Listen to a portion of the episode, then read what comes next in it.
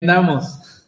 La verdad, eh, pues todo esto de, de, la emergencia sanitaria, pues nos sigue rompiendo un poco la, la, rutina. No, no he podido hacer ejercicio como venía yo haciendo, porque la verdad, pues sí, da miedito eso de salir a, a caminar, a dar la vuelta, salir al parque, salir a, a las calles, andar caminando y que pues con todos estos rollos de del coronavirus y que pues ya nos quieren aventar al ruedo de lleno, ¿no? Yo creo que vámonos la suavecito. Se supone que hoy arrancan actividades ciertos municipios en el país, muy pocos, y eh, pues también se supone que para el primero de junio empieza también de manera paulatina las cuestiones, pero vámonos cuidando un poquito más porque tristemente cada vez se escuchan más y más y más comentarios de, de gente cercana como tal. Saludos, estimada Mari Carmen, ¿cómo estás?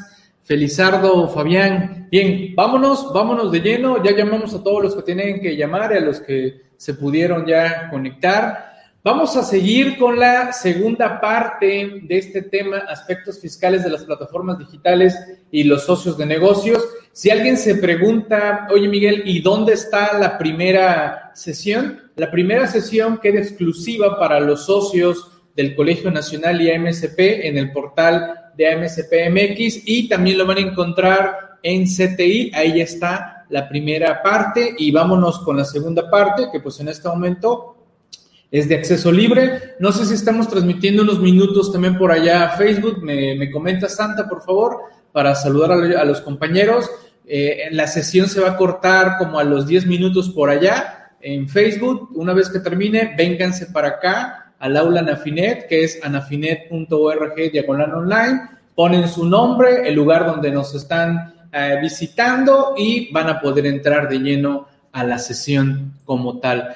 Empezamos la sesión pasada con varias preguntas, la verdad hubo muchas preguntas en la sesión pasada y abordamos el artículo que habla, bueno, sí, el artículo que habla sobre qué actividades son las que quedan grabadas a partir del primero de junio por el IVA, por residentes en el extranjero que realicen esas actividades. Así que ese fue el primer artículo y de ahí derivamos un montón de cuestiones, varias dudas, varias preguntas, varias situaciones. Quizás nos adelantamos de manera general a otros supuestos y el día de hoy vamos a continuar con los siguientes artículos. Nada más voy a rememorar un pequeño detalle de la sesión anterior para que terminemos de amarrar muy bien todo este tema. Nuestros patrocinadores de la hora del Colegio Nacional de la Contaduría Pública, tenemos actualizandome.com, que nos recuerda los medios de contacto en Telegram y WhatsApp del equipo de atención a clientes, ahí también los encuentran. El grupo abierto que manejan en Facebook también de atención y toda la difusión de los eventos y de las actividades que se están realizando. También otro patrocinador es libreriafiscalistas.com, una diversidad de libros, revistas en formato electrónico y pues bueno, también descuento para los socios Anafinet del Colegio Nacional de AMSPMX también, así que adelante, bienvenidos.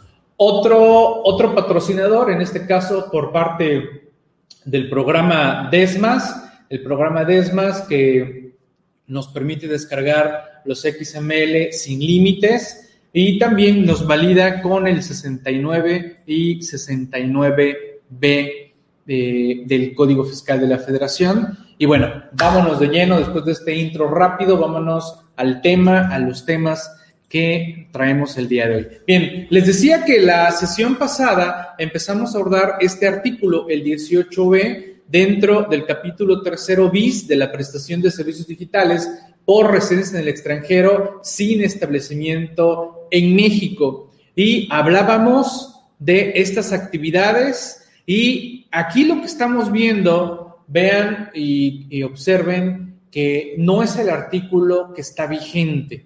Lo estoy mostrando porque ya no lo comenté en la sesión anterior, lo comenté en este momento. Decidieron eliminar una fracción ya cuando ya quedó plasmado en la ley. En la iniciativa venía una fracción adicional. La fracción es la cuarta en la iniciativa, el almacenamiento de datos. Almacenamiento de datos queda eliminada esta no va a estar sujeto al IVA por parte de residentes en el extranjero, así que esta actividad no cae en los supuestos del IVA como tal. Estamos hablando de un servicio tipo Dropbox, estamos hablando de un servicio Amazon S3, estamos hablando de un Google Drive y de otros servicios. Así que esos servicios no van a caer en estos supuestos del IVA por parte de residentes en el extranjero. ¿Vale? En, la, en el artículo 18b, si tienen ahí a la mano su compendio digital o bien sus documentos de la ley del IVA, observen que esa fracción cuarta no existe.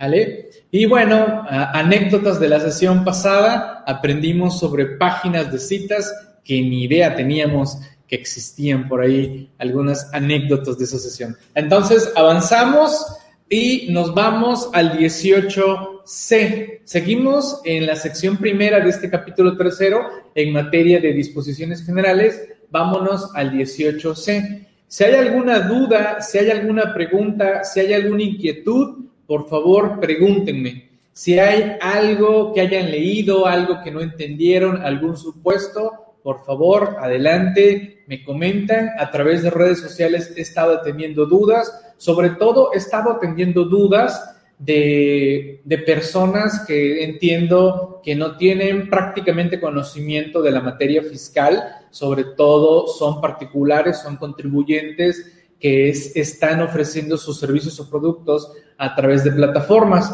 Y eso es generalmente lo que va a ser la otra sección el detalle de los que utilizan servicios intermediarios. Aquí estamos en disposiciones generales y le aplica en todos los aspectos a los intermediarios, pero hay una sección específica para intermediarios como tal. Bien, va, 18C. Se considera que el receptor del servicio se encuentra en territorio nacional cuando se dé cualquiera de los supuestos siguientes. Primero, que el receptor haya manifestado al prestador de servicio un domicilio ubicado en territorio nacional. Ok, aquí vamos a hacer el ejemplo Netflix con un usuario mexicano. Cuando te registres en Netflix, te pregunta cuál es tu domicilio, cuál es tu código postal, y entonces entiende que el receptor es mexicano y por lo tanto se entiende que vas a caer en estos supuestos que está marcando la ley del IVA. Aunque Netflix esté allá en Irlanda, allá en Países Bajos, etcétera, donde esté, simplemente porque el que está recibiendo el servicio es mexicano, vente para acá. Dos, que el receptor del servicio realice el pago al prestador de servicio mediante un intermediario ubicado en territorio nacional. Ok, aquí nos está hablando del caso de Uber, en el que hay un intermediario, ¿no? Como tal, y ese intermediario es el chofer de Uber, ¿vale? Ese chofer de Uber nos presta el servicio como tal, entonces también vente para acá, dice que el receptor de servicio realice el pago al prestador de servicio mediante un intermediario ubicado en territorio nacional. Es decir, hay, que entenderlo. El prestador del servicio está ubicado en territorio nacional. El chofer de Uber está en territorio nacional. El, el, servicio digital está en el extranjero, pero el prestador de servicio está aquí en México y el receptor realiza el pago a ese prestador de servicio. Vamos a ponerlo para que nos quede un poco más claro llega un alemán al aeropuerto de la Ciudad de México. Ese alemán es extranjero, ¿no? Pero va a hacer uso de la aplicación Uber y quien le va a prestar el servicio va a ser un chofer que está prestando el servicio en territorio nacional, ¿vale? Así que ahí estamos en la fracción segunda. ¿Sí estamos siendo claros? ¿Vale? Porque la verdad, déjenme, déjenme decirles que este tema tengo ya pues rato estudiándolo, dándole vueltas, he estado también, estuve, bueno, estuve atento a todo el desarrollo de la iniciativa, y pues también lo incluimos en los eventos de reformas fiscales, aunque claro, hemos tenido eventos de reformas fiscales incluso de hasta 10 horas, pero en el caso mío particular, no he tenido oportunidad de dar una charla como la que estoy dando ahorita con ustedes, así tan, tan, tan detallada. Y esa es la idea. Quiero que estas sesiones vayamos detenidamente, que razonemos lo que estamos leyendo, lo que estamos estudiando, y si tienen dudas, me las hagan llegar. ¿Sale? Por favor, Sote. Esa es la idea. Saludos, estimado Julio, ¿cómo estamos? Tercero, que la IP que utilicen los dispositivos